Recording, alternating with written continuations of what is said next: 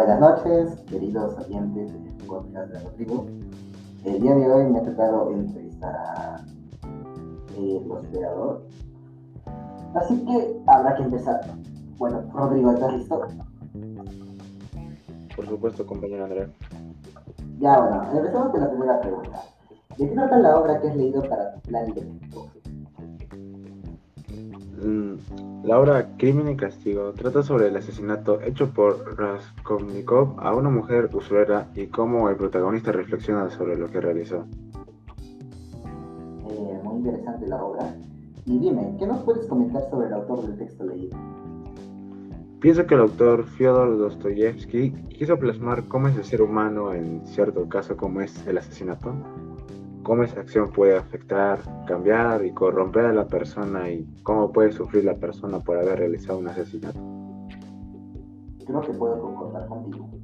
Menciona, ¿cuál es el pasaje de la obra que más te ha gustado, Rodrigo? ¿Y por qué?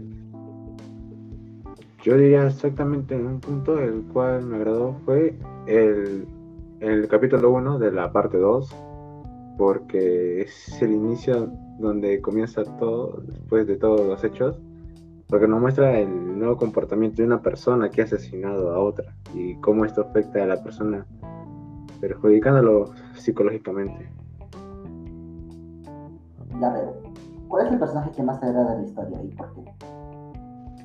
El personaje de la obra que me agradó fue Raskolnikov, porque al final de todo, ya, ya terminada la obra, se puede inferir al final que en un futuro él se arrepiente de sus actos y, y querrá comenzar de nuevo para ser una mejor persona. Ahora, contestando a la anterior pregunta que te hice, ¿qué personaje te desagrada y por qué? Me desagrada el personaje Aliorne Ivan, Ivanovna, porque presenta ser una persona que no conserva valores y principios, aprovechándose de la situación de las personas para poder crecer económicamente. Bueno. ¿Y qué opinas sobre la condición económica que, en la que vivía Raskolnikov? La, su condición económica eh, fue muy baja y eh, yo creo que fue la razón inicial para que se desesperara Raskolnikov de la situación y tome las decisiones, las, malas, las peores decisiones. Y, y eso fue el asesinato que cometió. Pero, ¿justificas que Raskolnikov haya matado a la mujer?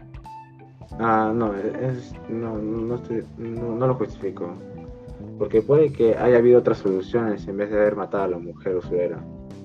Pudo haber conseguido un trabajo y con ello poder salir de a poco de su condición económica. Y coméntanos, ¿qué opinas sobre el final del texto?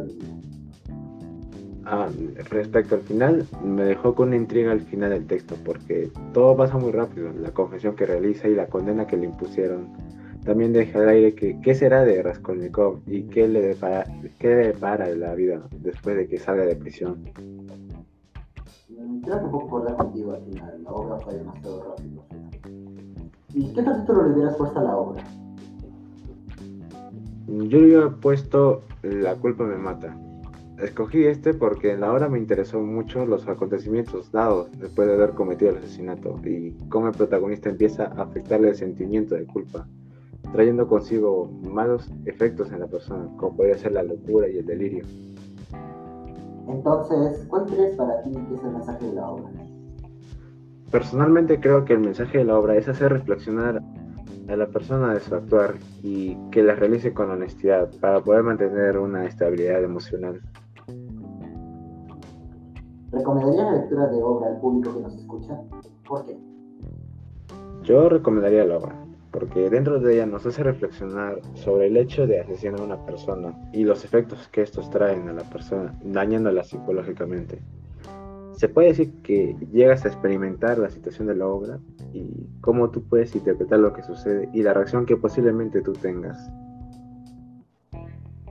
Bueno, creo que con esto ya habríamos acabado. Rodrigo. ¿Algunas últimas palabras que quieras dirigir a tus oyentes?